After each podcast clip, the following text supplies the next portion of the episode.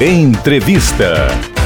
Agora 8 horas e 26 minutos, estamos de volta com o programa Narcélio Lima Verde. Agora a gente abre esse espaço para uma entrevista, entrevista com o presidente da Assembleia Legislativa, o deputado Evandro Leitão, que está aqui nos estúdios com a gente para contar um pouco, né, do, do, fazer uma espécie de balanço aí das últimas ações que têm sido desenvolvidas, falar também sobre como vai ser a movimentação na Assembleia até o final do ano. Tem pautas muito importantes passando por aqui, orçamento, enfim, várias ações. Primeiro eu quero dar as boas-vindas ao presidente Evandro Leitão. Presidente, seja muito hum. bem-vindo ao nosso programa. Bom dia.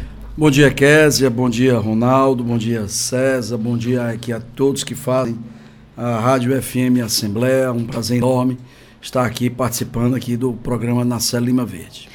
Presidente, também quero aqui isso, cumprimentar de forma aqui. muito especial aqui a presença dos meus queridos colegas, deputado estadual Antônio Granja, primeiro secretário da Assembleia. Também queria cumprimentar aqui de forma muito especial ela que foi eleita deputada estadual no último pleito, a nossa querida Jo Farias cumprimentar todos os assessores aqui da casa, meu querido deputado estadual eleito, é, deputado estadual David Raimundão, meu amigo Daniel, ele que gerencia, que coordena de forma tão competente aqui a comunicação da casa e toda a equipe. É, Para mim é um prazer enorme, os internautas que nos acompanham, é um prazer enorme estar participando. Prazer é todo nosso, presidente, receber o senhor aqui, receber também os deputados, feito aqui o, o, registro da presença de todos os deputados. A gente vai conversar daqui a pouquinho também com a deputada Jo, deputada eleita. Agora, presidente, vamos falar um pouquinho sobre a Assembleia Legislativa, né? A gente vem aí, a sua gestão à frente da Assembleia ampliou vários serviços disponibilizados pela casa.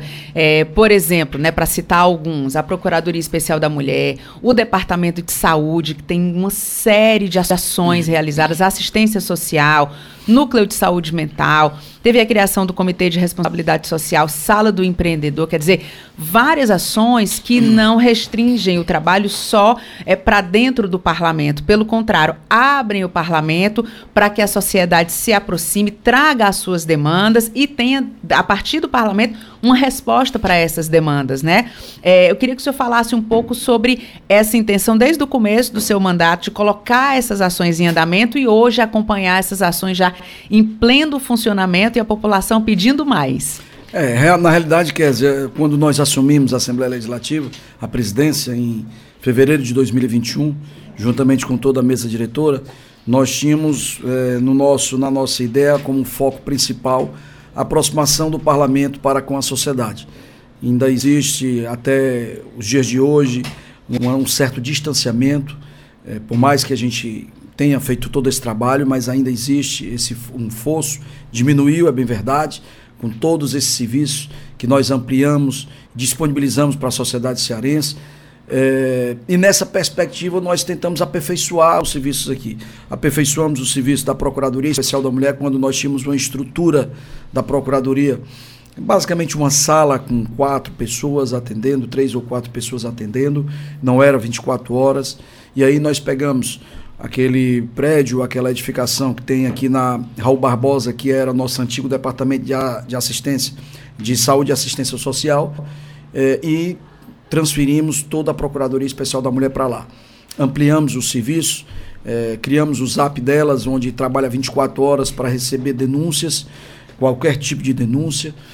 Criamos, fizemos parcerias também com o Ministério Público eh, estadual, assim como a Defensoria Pública do Estado do Ceará, no sentido de que nós, de nós fizéssemos um trabalho coordenado naquela, naquele equipamento, recepcionando as demandas, não apenas as questões das, das denúncias de violências que são, eh, que são que as mulheres são vítimas, mas também podendo ter a condição de estar capacitando mulheres egressas do sistema prisional, tá, é, é, capacitando mulheres para estarem sendo inseridas na política. Nós ainda temos uma participação, é, comparando-se com a do público masculino, ainda bastante reduzida do público feminino, das mulheres, no caso.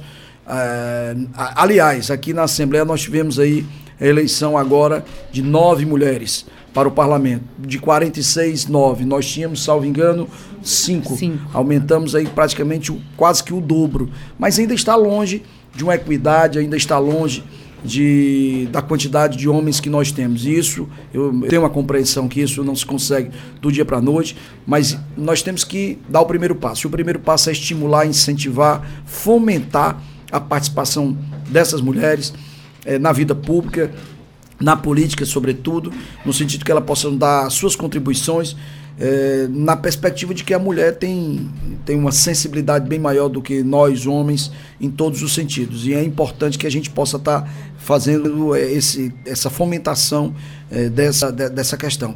Assim como outros também serviços que nós temos lá. Nós temos os, é, diversos outros serviços, como o Círculo de Vidas, enfim.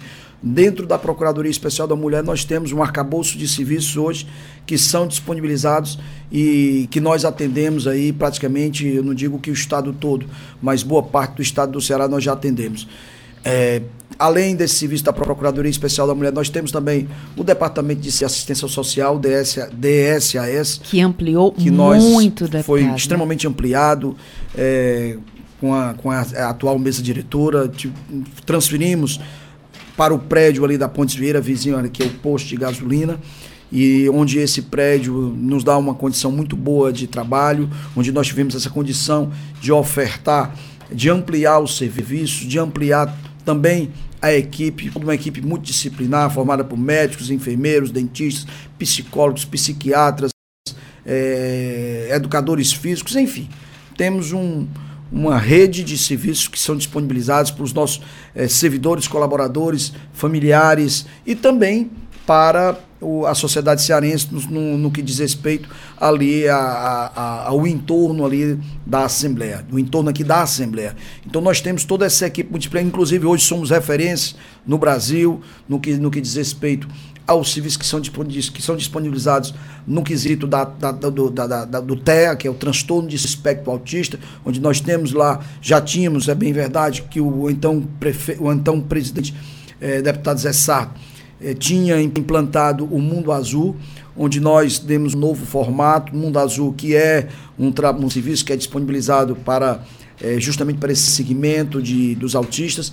Nós ampliamos, demos um novo formato, pegamos um, um, um, número bastante. Pegamos um número de, salvo engano, 14, 15 atendimentos mês e transformamos para 60 atendimentos mês. Hoje nós temos 60 crianças que têm, que têm transtorno de espectro autista, bem como é, síndrome de Down, onde nós criamos o CIAD. O CIAD é um, um centro onde atende tanto tanto é, é, crianças que têm transtorno de espectro autista, como também síndrome de Down.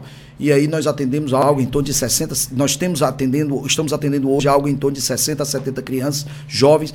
É, ampliamos a idade, porque nós estamos atendendo até jovens, crianças, adolescentes de 14 anos de idade. Hoje nós atendemos até 16, 17 anos, salvo engano. Enfim, demos uma nova roupagem a esse serviço. E graças a Deus tem dado certo, tem nós também criamos no Departamento de Saúde um núcleo chamado Núcleo de Saúde Mental. Na, na pandemia, a pandemia ela fez com que nós pudéssemos é, nos, nos reinventar, digamos assim, e criamos esse núcleo de saúde mental onde atende é, pessoas é, pela inclusive por telefone, fazendo atendimentos por telefone de forma remota também e para que as, essas pessoas possam se sentir acolhidas, possam se sentir recepcionadas e possam contribuir, ajudar de alguma forma para quem tem algum tipo de problema é, psíquico ou está passando por algum problema de saúde mental. Tem também, também foi criado, a, criado não, desculpa, foi aperfeiçoado a sala do empreendedor, onde fizemos a sala do empreendedor que já tinha, bem verdade, nós aperfeiçoamos, ampliamos, fizemos parceria com o Sebrae, fizemos parceria com a Federação das Indústrias, fizemos parceria com o BNB, onde nós temos hoje uma linha de crédito também, onde é disponibilizado lá na nossa sala do empreendedor, tão bem capitaneada, coordenada pelo, pelo deputado Walter Cavalcante. E também criamos aqui, que eu acho assim, que eu, foi, um, um, foi algo que eu achei assim espetacular o que foi feito na criação do Comitê de Responsabilidade Social. Hoje, qualquer grande empresa, qualquer corporação, ela está voltada, está focada bastante para a questão da responsabilidade social. Seja na questão do meio ambiente, mas seja também, sobretudo, na questão dos relacionamentos humanos, no tratamento interpessoal, para que a gente possa ter um ambiente melhor na nossa empresa, no nosso ambiente de trabalho, no caso aqui, na Casa do Povo, no Parlamento Estadual foi criado esse comitê e seguindo rigorosamente a, a criação das ODS, enfim, e tendo também toda um, uma estrutura onde nos permite hoje dizer que a Assembleia Legislativa hoje é modelo para todo o Brasil, inclusive recebemos aqui é, comitivas de outros parlamentos do, de, de outros estados, é, querendo conhecer um pouco sobre a, a, questão do núcleo do Comitê de Responsabilidade Social, do Departamento de Saúde e Assistência Social, enfim, todos esses serviços que hoje estão, nós estamos disponibilizando. E eu sou muito, eu fico muito orgulhoso de ter uma equipe tão competente, tão comprometida, uma equipe de colaboradores, uma equipe da mesa diretora, vice-presidente, o, o, o primeiro secretário, o segundo, terceiro e quarto secretário, enfim, todo, todos muito comprometidos e isso me deixa extremamente orgulhoso. Presidente, era justamente isso que eu ia perguntar para o senhor. Qual é a sensação? Porque, assim, é, o começo de tudo é uma ideia, um desejo de fazer, um desejo de, de, de colocar uma mudança, uma melhoria na vida das outras pessoas. Vem a ideia, começam as discussões. É, a primeira-dama da Assembleia Legislativa, a doutora Cristiane, teve um papel fundamental em várias dessas ações, ela participa muito ativamente. É, mas olhar para trás hoje, ver tudo que está sendo feito aqui, era está acontecendo tudo do jeito que o senhor tinha imaginado? Assim, é, o senhor abraça todo, tudo isso que está acontecendo é exatamente como o senhor tinha imaginado? Quer dizer, todo e qualquer trabalho, nós temos que partir da, do princípio que nós temos que ter comprometimento, nós temos que ter amor, compromisso, aquilo que nós estamos nos propondo a fazer. E, e ter o sentimento de equipe, união. Ninguém faz nada sozinho, ninguém faz nada pensando só no eu, e, sobretudo, quando nós tratamos de parlamentares representantes do povo, que nós temos, assim, é, nós, isso é intrínseco do ser humano, sobretudo de nós que estamos no meio político, de sermos um pouco egoístas, de não querer dividir o pão com os nossos pares, de estar tá querendo receber todos, todas as, as loas, digamos assim, para si. Então, acredito que nós, primeiro, nós temos que ter essa compreensão que tudo isso aqui é efêmero. Nós temos aqui, eu estou aqui diante, inclusive, de um deputado que já está no sexto ou sétimo mandato, mas que eu estou indo para o meu, estou indo agora para o meu terceiro mandato, mas que eu tenho certeza que ele, a, o deputado Antônio Grande, assim como eu e assim como outros, nós temos que ter a compreensão que isso é passageiro. Enquanto, passa, enquanto passageiro nós somos, é, mas nós, enquanto nós estivermos no cargo que exercemos, nós temos que ter a compreensão da que nós temos que ser intensos. Nós temos que ser intensos, comprometidos, gostar daquilo que nós fazemos e atuar de forma assim muito, muito descentralizada, digamos assim. Essa é a minha forma de ser, essa é a minha maneira de ser. Cada um tem sua forma, cada um tem sua maneira, cada um tem sua característica, mas essa é a que eu tento é, digamos assim, impor, entre aspas, na minha vida pessoal e, enfim. E foi dessa forma que, quando nós recebemos essa missão, de forma muito humilde, porque, repito, isso é uma, uma, algo delegado primeiro por Deus e pelo povo cearense. E segundo, pelo, e terceiro, pelos nossos pares, de ter confiado em nós, estarmos à frente de estar conduzindo os trabalhos. E eu sempre pensei em fazer algo, contribuir e para quando for mais na frente a gente olhar para trás e ver qual foi o legado que nós deixamos. É, dia 31 de janeiro próximo acaba o nosso mandato e o que eu posso dizer é que eu fico orgulhoso, não no, no sentido de estar tá com aquela vaidade, vaidade hipócrita, mas sim saber que nós fizemos algo, fazer que nós contribuímos, saber que houve é, um trabalho muito intenso, muito comprometido de, por parte de todos. Eu, claro, a gente com capitaneando, eu juntamente com o deputado Fernando, com o deputado Daniel e com o deputado é, Antônio Granja e com de, os nossos demais pares da mesa diretora, capitaneando esse trabalho. Mas sabedores que somos que tem uma série de pessoas do nosso lado, levando o barco diariamente, conseguindo, trabalhando. E aí eu não posso esquecer também da minha esposa, que tem feito um grande trabalho no Departamento de Assistência e Saúde e de, Departamento DSAS, Departamento de Saúde e Assistência Social. É, não posso esquecer, enfim, de todos os colaboradores. Estou falando o nome dela, até porque se eu não falar, eu levo para casa. Mas, sobretudo, no caso dela, ela tem me ajudado bastante, tem contribuído muito. E eu fico, assim, extremamente, como disse, fico, extremamente feliz.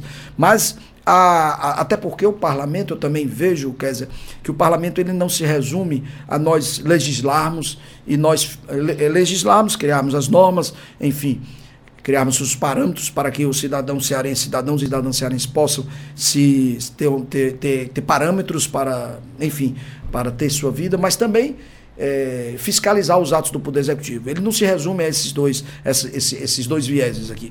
Tem um terceiro que eu acho que é tão importante quanto esses dois primeiros, que é nós temos a sensibilidade de estar escutando as demandas da sociedade cearense. No que, no que, no que diz respeito a quando o cidadão, a cidadã bate aqui na porta do Poder Legislativo, certamente ele já passou em vários, bateu em várias outras portas. Quando ele chega aqui, nós talvez sejamos uma das últimas portas a, a, a, a, serem demandadas. E nós temos que ter essa sensibilidade de saber escutar, de saber que nós somos representantes do povo e quando o povo bate aqui nossa porta, atrás de uma cirurgia, atrás de uma consulta, atrás de um, enfim, de uma emissão de um documento, atrás lá no Procon de fazer uma defesa do consumidor, atrás de um, de um serviço da, do Departamento de Saúde, atrás de um serviço lá na Procuradoria Especial da Mulher, atrás da, da, até mesmo da nossa ouvidoria, nós temos que ter, primeiro, a humildade para escutar. E segundo, a gente está tentando encaminhar todas essas demandas. E é assim que eu tento é, dar sequência a esse nosso trabalho. Eu quero é, assim citar algo que eu achei assim, muito importante, que foi no período da pandemia. No período da, da pandemia, nós aqui, enquanto Casa Legislativa, enquanto representante do povo que somos, nós fizemos um trabalho que eu classifico como extraordinário. Nós é, fizemos campanhas de doação de alimentos, fizemos doações de livros para, para as pessoas, nós adquirimos cestas básicas, nós criamos um. Um, um, um pacto também, né, presidente? Primeiro, pacto contra o coronavírus, nós estimulamos para que os municípios se comprometessem e conseguissem cadastrar as pessoas naquela época, onde existia, infelizmente, um negacionismo enorme com relação à questão das vacinas, o próprio, o próprio governo federal estimulava as pessoas para tal, e nós tivemos que nos juntar, nos unir, juntamente com parceria com câmaras municipais, parceria com, com as prefeituras, e fizemos um pacto contra o coronavírus, onde nós estimulávamos as pessoas a se cadastrarem. E os municípios sendo, sendo capitaneados aí pelos, seus prefeitos, as câmaras municipais pelos seus presidentes de câmaras, também está estimulando a população de, eh, de, de, de cada região, de cada localidade, para que assim acontecesse. E tivemos resultados extremamente importantes. Assim como também nós aqui também criamos é, o programa Mais Nutrição, onde nós, aqui nessa casa, foi aprovada uma mensagem do Poder Executivo, onde esse programa hoje é uma referência em todo o Brasil, capitaneado, liderado na época pela então primeira-dama do estado do Ceará, Onélia Santana, hoje secretária de, do, de Proteção Social, onde é, foram, foram cadastrados entidades e feito doações de alimentos, sobretudo para as crianças, para aquelas criancinhas de zero, salvo engano, de zero a, a 4, 5 anos de idade, onde ela possa ter estímulos, estar se alimentando com, com bons alimentos. E, por último, nós tivemos aqui um, algo que foi extremamente importante, que foi um programa chamado Move Ceará. O Move Ceará, é, ele foi, foi capitaneado pelo deputado Tim Gomes e nossa grande querida Luiz Martins, lá do, do Inesp, onde nós percorremos todo o estado do Ceará, conversando, dialogando com a cadeia produtiva do estado do Ceará, naquele período da pandemia, quando nós começamos a digamos, a diminuir no, no, na, na, nessa última onda do ano passado e nós começamos a rodar todo o estado do Ceará ouvindo a cadeia produtiva, em, ouvindo o setor produtivo, escutando as suas demandas para que pudessem recuperar o, a sua economia nos seus segmentos, é, registrar a presença aqui e agradecer a, presença aqui do meu querido deputado Osmar Baquite. É, para que nós pudéssemos, pudéssemos recuperar a economia ouvindo o setor produtivo e tendo o braço do Estado para ver quais eram as ações que o Estado poderia, é, em conjunto com o setor produtivo, é, implantar. E isso foi extremamente importante. Fizemos esse trabalho, entregamos para o Poder Executivo, no caso, na época, para o governador Camilo Santana, e ele através do, da, sua, da sua equipe, mandou para cá diversas ações, diversas mensagens, projetos que foram transformados em leis para ajudar o setor produtivo. E aqui eu enumero diversas. É, isenção de energia, água, enfim, vale gás, uma série de coisas que nós fizemos para reaquecer a economia do estado do Ceará e que hoje, graças a Deus, tem, tem realmente é, é, demonstrado através da geração de emprego que nós estamos gerando, ainda não a passos como estava outrora, mas que hoje já demonstra esse reaquecimento. Você está acompanhando a entrevista com o presidente da Assembleia Legislativa do Ceará, o deputado Evandro Leitão. Deputado, o senhor fez um, um balanço, né? Passou aí por várias ações que foram feitas, inclusive lembrando questões que aconteceram na época da pandemia. Mas a gente está num mês agora, né? Pós primeiro turno das eleições. Daqui a pouquinho encerraremos esse processo eleitoral com o segundo turno, ainda na, na eleição presidencial, mas a gente já fica olhando aqui para o fim do ano, né? E falta pouco tempo, falta aí dois meses. O que é que a gente pode esperar da Assembleia Legislativa nesses próximos dois meses? Quais são as discussões que serão priorizadas aqui no Parlamento Estadual? Bem, nós temos algumas discussões que é, depois agora nós, a partir de quinta-feira, a casa que a Assembleia será fechada na perspectiva do Tribunal Regional Eleitoral, que chegarão aí as urnas né, eleitorais. Então, quinta e sexta nós iremos fechar. Mas a partir da próxima semana, hoje é quarta-feira, o último dia dessa semana, a partir da próxima semana nós deveremos entrar em ritmo normal, que até hoje é, praticamente todos nós, parlamentares, ainda estamos aí muito envolvidos nessa campanha eleitoral é, desse segundo turno.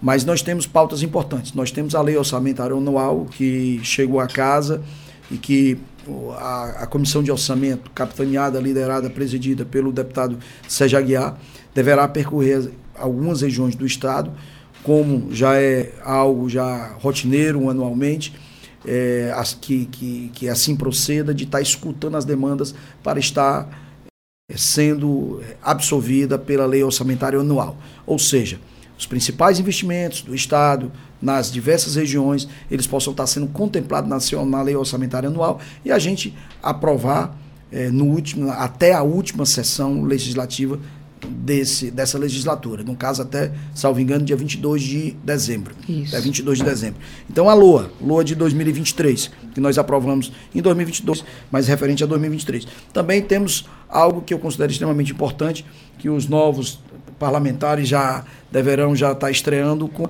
a atualização do regimento interno. Nós temos um regimento interno que foi o último, o deputado Antônio Grande, eu acho que foi aprovado pelo então presidente Domingos Filho, foi, eu acho que foi a última, atualiza, é, última atualização do regimento, e nós estamos fazendo alguma agora. O presidente da, dessa comissão que liderou todo esse processo foi o deputado Aldir Mota, já finalizou o seu relatório, mandou para a mesa diretora, nós devemos estar nos próximos, nas próximas semanas, está pautando na mesa diretora a questão do, do, do, do, do regimento interno, da, dessa atualização, para que a gente possa é, aprovar na mesa e depois hum, passar pelas comiss pela comissão CCJ e no plenário.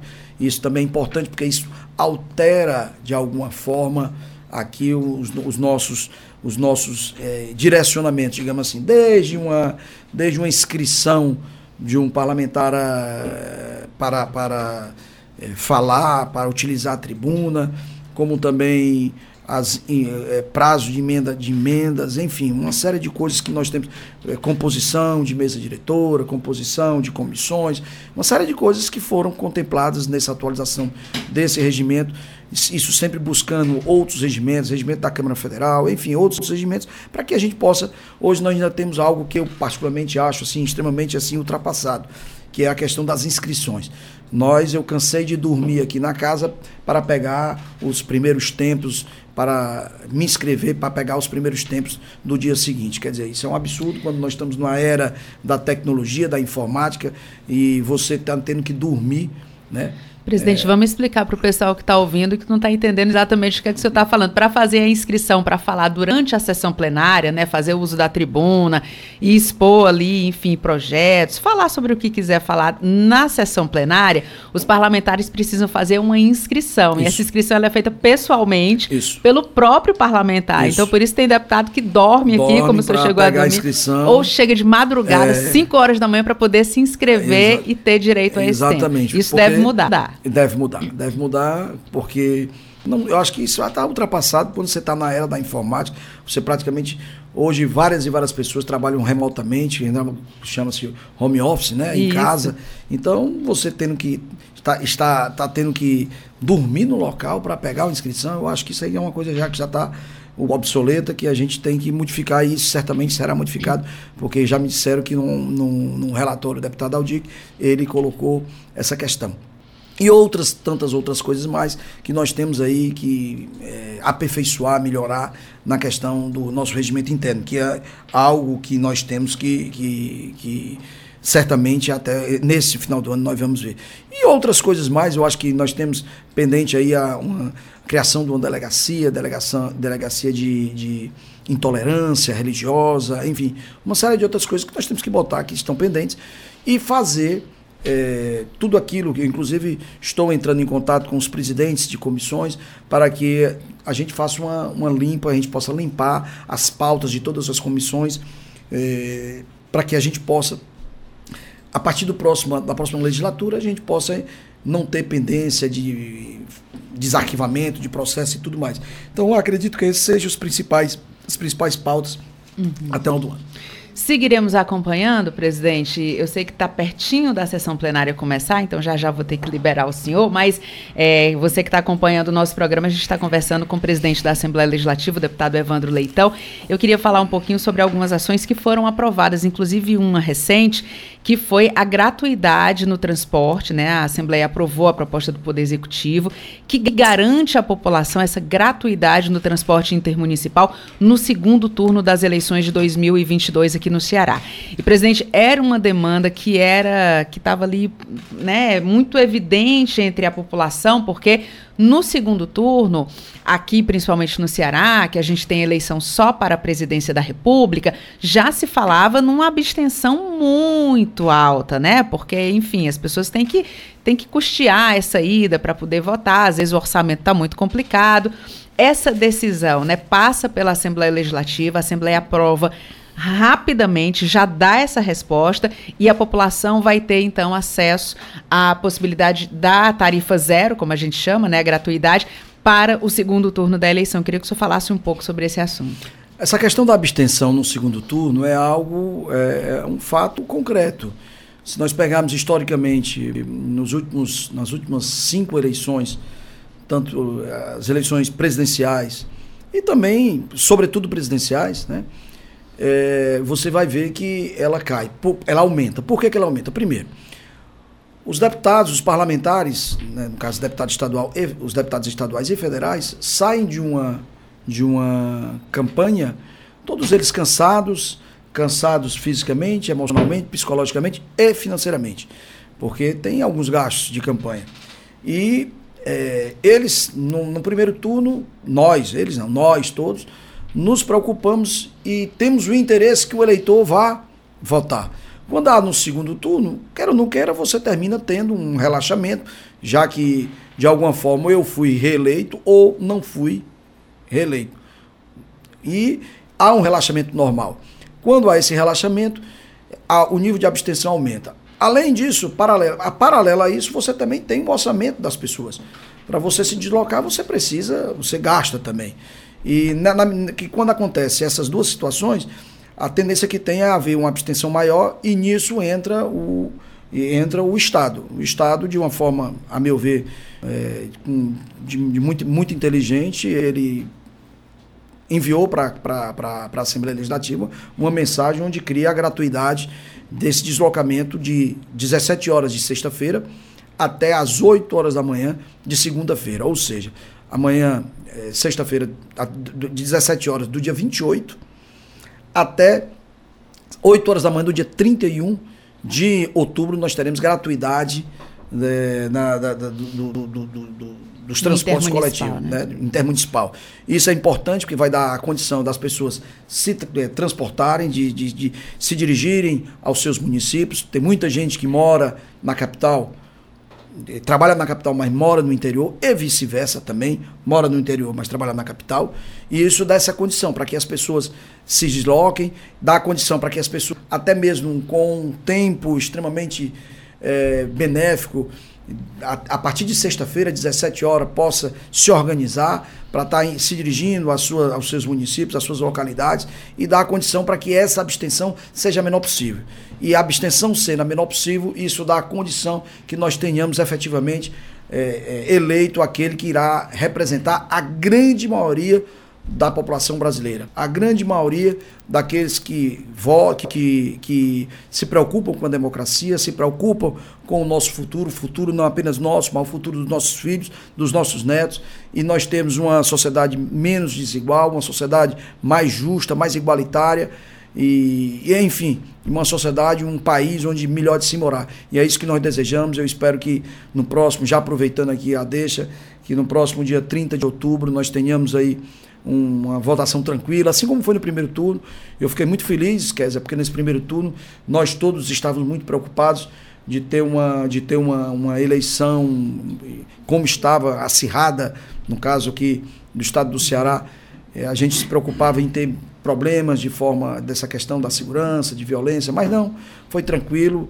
É, a única coisa acho que, que teve mesmo foi muita fila, até porque eram cinco candidatos, né? Deputado estadual, federal, senador, é, governador e presidente. Então, isso aí nós tínhamos um, aquelas filas enormes, mas eu acredito que agora no dia 30 não, vai ser coisa como é só um, só para um, um, cargo, só para presidente. Eu acho que vai ser uma coisa bem rápida e espero que nós tenhamos, assim como no primeiro turno, uma eleição bem tranquila.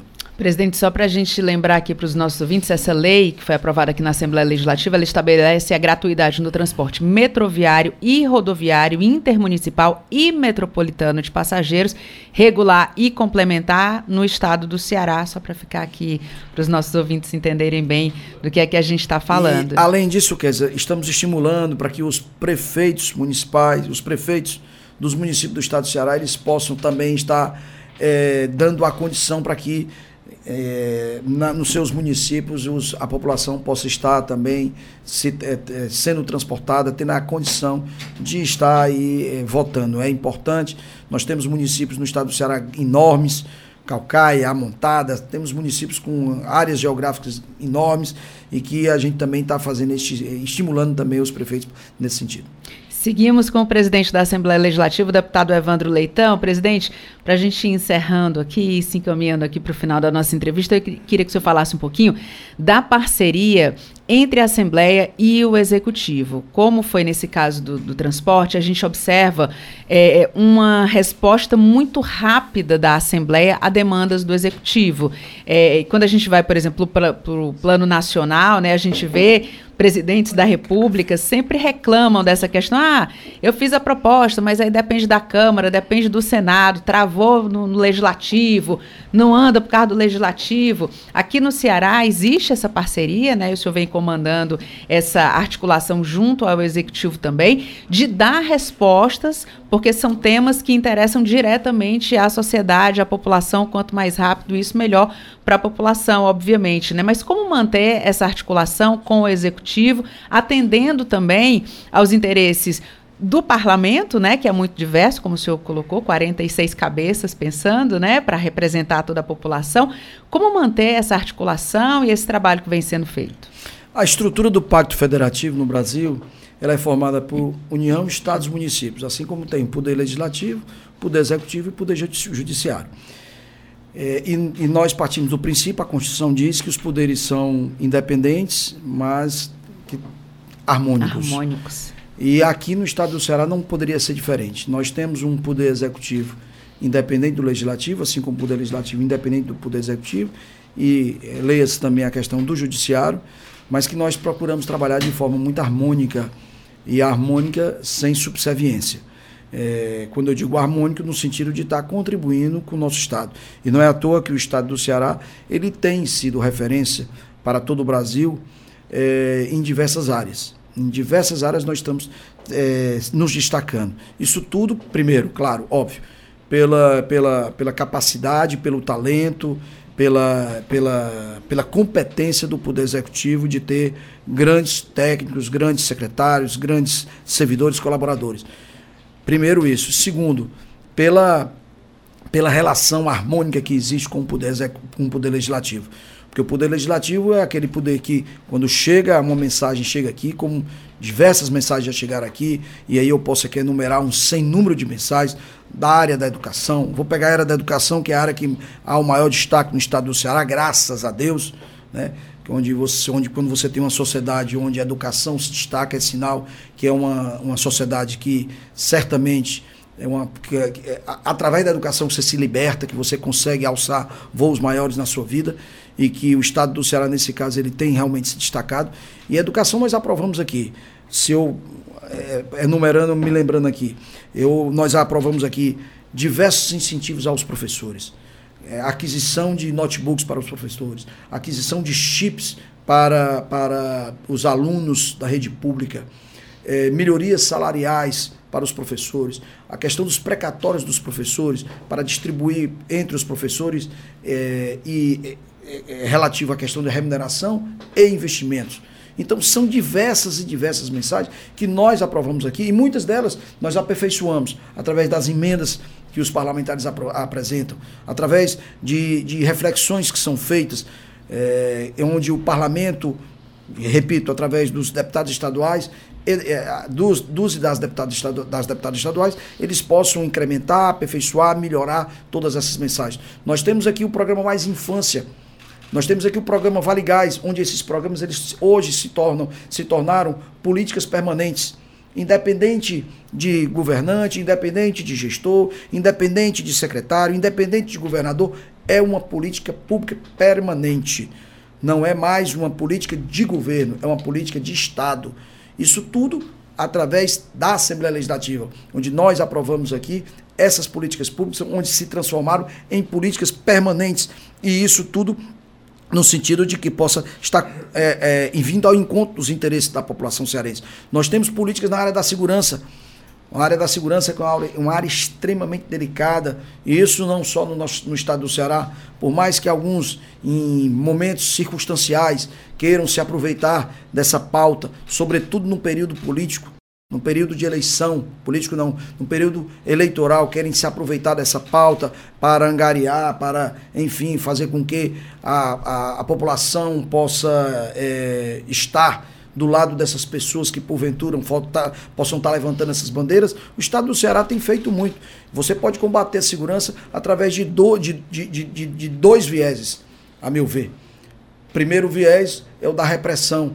É você estar tá contratando policiais, colocando nas ruas policiais, equipando com viaturas, com boas viaturas, como o Estado do Ceará tem feito, com caminhonetes, que foi tão tão, tão criticada há alguns anos atrás. Por que, o Estado é, é, adquiria caminhonetes, Hilux, etc. Você vê que hoje é algo que praticamente todos os estados do país todo faz, as polícias. Por quê? Porque você não pode estar tá fazendo uma perseguição de, uma, de, um, de, um, de, um, de, um, de, um, de um assaltante, a gente com, com fusquinha, fusquinha que eu digo, claro, de forma pejorativa, mas com carro popular, e o assaltante com, com, com, um carro potente. Então você tem que dar uma condição mínima. A, a, outra, outra forma de, de você combater a segurança pública de forma repressiva, adquirindo armas, que o Estado do Ceará fez tanto, adquiriu armas potentes, é, são armas pessoal, enfim. E de forma preventiva. Isso, por um lado, de repressiva e preventiva. Como é que você se combate a violência de forma preventiva? Ocupando os espaços públicos, é com programas sociais, um programa de esporte, chega com um programa das areninhas, onde, está, onde praticamente todos os estados foram inundados, entre aspas. Todos os municípios os, querem uma areninha, né, presidente? Desculpa, os municípios todos receberam areninhas. A Horizonte daqui da minha querida Jô deve ter recebido aí quatro, cinco areninhas. E por aí vai. Seis areninhas, né? Seis, seis areninhas, quer dizer, obviamente que o Horizonte é um município de um porte de médio, grande porte, médio porte. Então, assim, é, isso são políticas públicas da, da, segurança preventiva. A segurança pública ela tem uma interface com, diversa, com, com, com, diversas secretarias, com diversas áreas, seja na área da educação, ela tem interface com a educação, quando as, as políticas públicas de escola de tempo integral é uma política pública extremamente importante nós temos aí até 2026, o estado do Ceará tem como meta 100% das suas escolas públicas ser de tempo integral. Isso é extremamente salutar. Então nós temos uma interface com a educação, nós temos interface com o esporte, através do programa das areninhas, nós temos uma interface da segurança com a cultura, nós temos interface da, da segurança com saúde, enfim, a segurança. Com empreendedorismo com também, empreendedorismo, que é muito forte. Ela, ela, tem, ela tem interface com todos os segmentos do, do, do, do, do Estado. E isso é extremamente importante. E isso tudo passa pela Assembleia Legislativa do Estado do Ceará de forma independente, claro, porém harmônico. Presidente, para a gente finalizar, presidente Evandro Leitão, que é o presidente da Assembleia Legislativa, está conversando com a gente aqui no programa Na Série Lima Verde.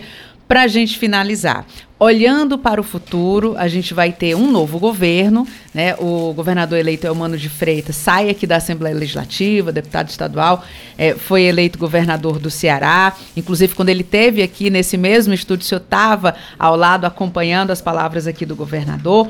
Qual é a expectativa? Como é que o senhor acha que vai ser essa relação no próximo governo? Na política, a gente tem, tem algo do real e daquilo que nós desejamos. Sim. Né? É, eu, particularmente, e a gente tem a mania de, tor de tornar o nosso desejo realidade, né? Mas assim, eu.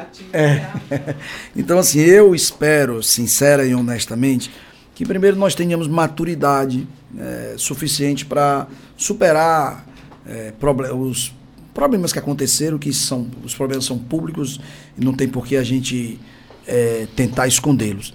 É, ou, é claro que houve problemas, é claro que houve situações, no caso do meu partido, PDT. É, do PDT, mas eu particularmente acho que isso é coisa do passado, que nós agora temos que olhar para frente, superar esses problemas, ter maturidade para que a gente saber, primeiro, acima de interesses individuais estão os interesses coletivos, e isso tem que estar muito claro.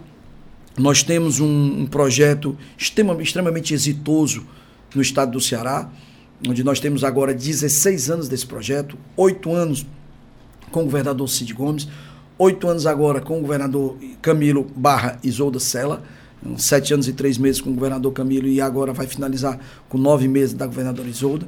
Então são 16 anos onde nós temos uma responsabilidade enorme, que é dar continuidade a esse trabalho, dar continuidade nas políticas públicas que foram implementadas e que estão dando certo, aperfeiçoar aquelas que porventura ainda não, não, não, ainda não deram os resultados esperados. Isso tudo requer, primeiro, humildade. Humildade, sobretudo, de quem ganhou. Quem ganhou não adianta estar tá tripudiando.